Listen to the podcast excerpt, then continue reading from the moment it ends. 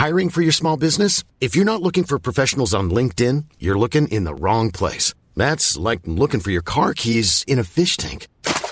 LinkedIn helps you hire professionals you can't find anywhere else, even those who aren't actively searching for a new job but might be open to the perfect role. In a given month, over 70% of LinkedIn users don't even visit other leading job sites. So start looking in the right place. With LinkedIn, you can hire professionals like a professional. Post your free job on linkedin.com slash people today.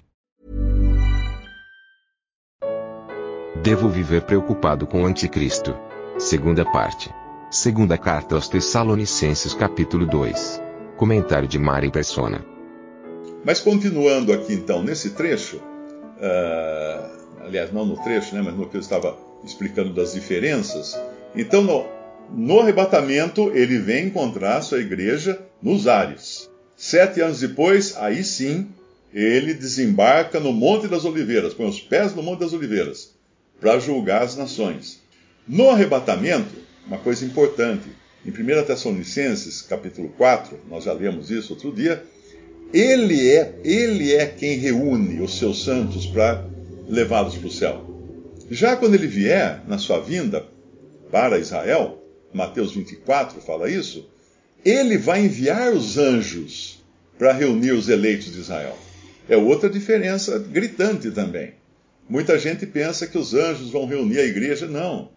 A igreja é a noiva de Cristo. Se você fosse casar, você ia querer buscar a noiva, você não ia mandar um Uber. ah, estou mandando aí um, uma moto do iFood para trazer você. De jeito nenhum. Você ia querer pessoalmente buscar a sua noiva. É isso que o senhor vai fazer.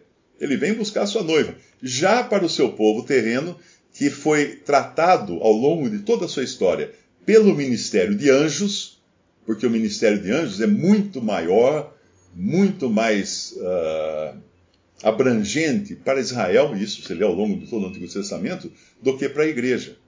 Porque a igreja tem um Senhor com quem ela, ela se ocupar. E hoje nós vivemos uma época que existe uma ocupação muito grande com anjos. Isso é errado.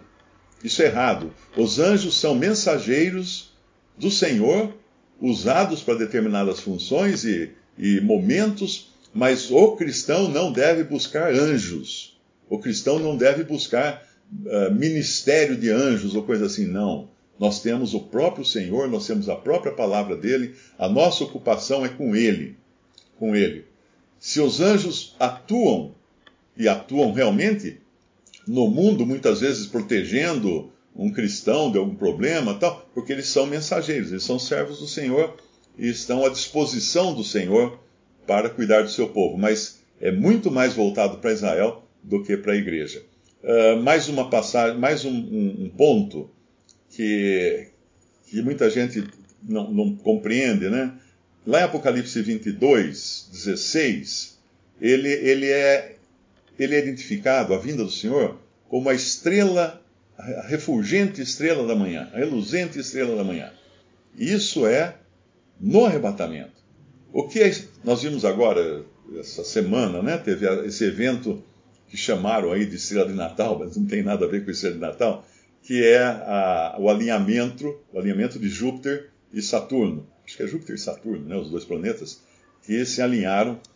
Eu até fiz uma brincadeira, né, eu publiquei na, no, no Facebook, eu tirei uma foto assim, né, de fazendo pose com a janela ao fundo. Aí eu peguei uma, uma figura dessas produzidas em computador, de Júpiter e Saturno, e pus na minha janela assim, mas assim, já na, na cara, na janela. Todo mundo fala assim, nossa, mais um pouco você ia bater a cabeça no planeta, né? Porque tão perto que tá. Porque todo mundo publicou uma fotozinha da, da conjunção, mas que é, é dois pontinhos branquinhos numa, num fundo preto, né? Que não tem graça nenhuma. Você, eu, prefiro, eu prefiro assistir um filme de ficção científica, um documentário que mostra, né? Aquela coisa grandona, bonita tal. Então, uh, todo mundo estava vendo isso aí. Agora, pensa o seguinte: para começar, não são nem estrelas, né? Júpiter e Saturno são planetas. Mas a, a refulgente estrela da manhã é o Senhor Jesus Cristo. O que é a estrela da manhã? A estrela da manhã, quem acorda cedo sabe, quem acorda tarde não, nunca viu. Mas quem acorda cedo olha na janela e vê assim que está clareando o dia e já tem uma estrelona grande lá brilhando no céu. Essa é a estrela da manhã. Ela toda, quando todas as estrelas já estão desaparecendo, ela vem e aparece toda majestosa, marcando o início da manhã. É assim que Cristo vem para os salvos, como a estrela da manhã. Mas para Israel, ele vem diferente. Ah, ele, lá, em, lá em Malaquias, capítulo 4, diz que ele vem como o sol da justiça. E o sol é aquele que já vem quando amanheceu, depois que amanheceu. E no arrebatamento, não precisa nenhum sinal para acontecer o arrebatamento. Outra pergunta que eu recebi hoje, respondi hoje para uma pessoa, porque alguém escreveu lá que vai acontecer isso, vai acontecer aquilo, isso é sinal do arrebatamento, a pandemia já é, já é o, começo do arrebatamento, e blá, blá, blá, blá, blá, blá, blá, a vacina, a vacina é a marca da besta. Oh! Gente, essa turma não aprende, não é possível. Como esse pessoal gosta de criar terrorismo psicológico. Vacina não é marca de besta nenhuma. E o arrebatamento vem sem sinais. Não tem nada que, que, que determine que vai chegar o arrebatamento. Não tem nada. Aconteceu isso, agora é arrebatamento. Não. A única coisa, a esse sim, que eu sei que vai acontecer logo antes do arrebatamento é uma piscada. Assim, ó. Um piscar de olhos. um fechar e abrir de olhos. Mas não vai dar para você fazer vídeo na internet e falar assim, uh, eu vi o piscar de olhos. Não dá, porque isso quer dizer que é num momento tão, tão pequeno, tão instantâneo, que ninguém pode nem marcar esse momento, o tempo que demorou isso, né? Mas aí, continuando, uh, na vinda do Senhor, aí sim vai ser cheia de sinais. Por quê? Lá em, em 1 Coríntios 1, fala assim: os judeus pedem sinais. Pedem sinais. Então, tudo que Deus fez com os judeus sempre foi cercado de muitos sinais, muitas maravilhas, muitos milagres, sempre porque o judeu não anda por fé, ele anda por vista. Então, entenda que você não precisa ficar preocupado, porque uh, tem vacina, tá bom, você vai ficar preocupado com a vacina, mas apenas pela grossura da agulha. Não, não tem que se preocupar que seja algum cumprimento de profecia, não. Porque enquanto os cristãos estiverem na terra, não está acontecendo o tempo que sucede o arrebatamento. E depois do arrebatamento virá o princípio das dores, virá o momento em que o anticristo uh, fará um. Acho que o anticristo é a besta que fará, é o anticristo, né? Que fará uma, uma aliança com muitos, né? E depois ele vira a casaca e aí na metade da semana é que começa a grande tribulação, que trará muita perseguição, trará muita dor, muito sofrimento para quem está no mundo. Mas ainda assim, nessa época, existirão pessoas no mundo que não tiveram a oportunidade de crer no evangelho da graça que foi pregado enquanto a igreja estava aqui, mas eles poderão crer no evangelho do reino. Se você uh, perdeu o capítulo disso, procure no, no, Google Evangelho da Graça, Evangelho do Reino, Mário Persona. Põe tudo junto, você vai encontrar. Alguma, algum lugar eu falei sobre isso daí, você vai achar. Então eles vão poder ser salvos pelo, pelo, uh, pelo Evangelho do Reino. Agora, os que, vão, os que sobrarem, os salvados de incêndio, vamos falar assim, que conseguirem atravessar vivos a grande tribulação, por isso que fala em Mateus 24: quem perseverar até o fim será salvo. Mas mais adiante fala assim: uh, se, se, o Senhor não, não abreviasse os dias, nenhuma carne se salvaria, porque ele está falando de salvação da carne. A pessoa sobreviver à grande tribulação para entrar vivo no, no milênio que é o reino de Cristo. A vinda do Senhor para a sua igreja e também a vinda do Senhor para Israel não, não é em função dos salvos. Ou seja, nós sejamos capazes de determinar quando que é a vinda do Senhor. O que, que eu estou dizendo? O mal entendimento daquele versículo de Mateus 24 causa isso nas pessoas. E este evangelho do reino será pregado até o fim, em, a, a, por todo o mundo, então virá o fim. Então daí vem aquela ideia, puxa, se o evangelho não for pregado em todo o mundo, ainda não, não chegou ao fim. Então a gente pode ficar sossegado que não vão acontecer essas coisas. Mas não tem nada a ver ali porque ali ele está falando do evangelho do reino.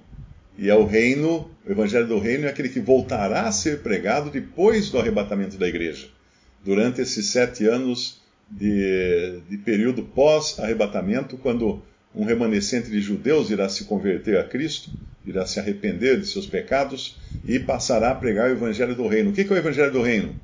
Arrependei-vos, porque é chegado o reino de Deus. É o que João Batista pregava. O que é o evangelho da graça que nós pregamos hoje? Crê no Senhor Jesus e será salvo. Existe essa distinção muito importante. Outra coisa, outra coisa que podemos começar, continuar conversando também sobre esse tema é a respeito da tribulação. Falamos bastante da tribulação antes do arrebatamento. Falamos bastante do arrebatamento antes, antes que venha a grande tribulação. Mas existem alguns que creem no arrebatamento durante a grande tribulação. Esse é um outro erro de interpretação. E existem outros que creem num arrebatamento posterior à grande tribulação. Vão anotando aí. Tem muita, muito pano para manga. E existem outros ainda que acreditam que o arrebatamento é antes da grande tribulação, ou do, dos sete anos, que incluem. Sete anos incluem o princípio da dores, das dores e a grande tribulação. Três anos e meio, três anos e meio, e mais um troquinho aí no começo, que a gente não sabe exatamente quanto é. Mas uh, anota mais uma aí também. Existem uns que acreditam que no arrebatamento só irão os vencedores. Sim, os vencedores. É claro que quem diz isso não se considera nunca um dos perdedores, né? Ele sempre acha que ele está no grupo. O que, que é isso? É, ele diz que a igreja, parte da igreja, que é o corpo de Cristo, são os vencedores, são os, os cristãos obedientes e principalmente aqueles que frequentam um determinado grupo de cristãos. Claro, então assim, não iam jogar fora essa oportunidade de puxar sardinha para esse grupo. não vou falar que grupo é, senão amanhã vai todo mundo lá porque querer saber o que é. Então esses seriam os vencedores. Mas tem outros lá dentro, mesmo no meio desse grupo, que não, não, não é, andando muito lá essas coisas, né? Então eles não vão no arrebatamento. Por que, que eles não vão no arrebatamento? Porque eles precisam sofrer aqui na terra a grande tribulação como uma forma de purgar alguns pecados que ainda estão meio ali, né? Então eles têm que ter um aperfeiçoamento tal. Ora, isso é a mesma coisa que o purgatório católico, né? Só que transferiram, uh, ao invés de ser depois da morte, é durante a vida aqui na Terra. E, e é um absurdo pensar que Cristo venha buscar sua noiva, e quando ele vem buscar a noiva, cadê a noiva? Não, um pedaço dela eu vou deixar aqui, depois venho buscar metade. Vou levar metade agora, a outra metade fica aqui. Que noivo ia querer fazer isso? Conta. Qual noivo seria tão, tão uh, de falta, com falta de amor de querer casar com meia noiva? Meia noiva, uma noiva meia boca, que não, não vem inteira. Não, a noiva vai inteira. O mais débil crente, aquele menos espiritual, aquele menos que nem eu assim, também vai no arrebatamento. Também vai no arrebatamento. Todos os que são verdadeiramente salvos, porque ele tem o Espírito Santo. O que, o que diferencia é que ele foi selado com o Espírito Santo. Você, põe, você sela, põe o selo na carta, põe no correio, ela vai. Não importa se o seu envelope é, é de uma cor ou de outra cor, ela vai a letra é feia, ela vai. O que garante que ela vai? O selo. É o selo que garante que ela vai. O selo garante, o selo do Espírito Santo garante que o salvo será arrebatado e estará com o Senhor.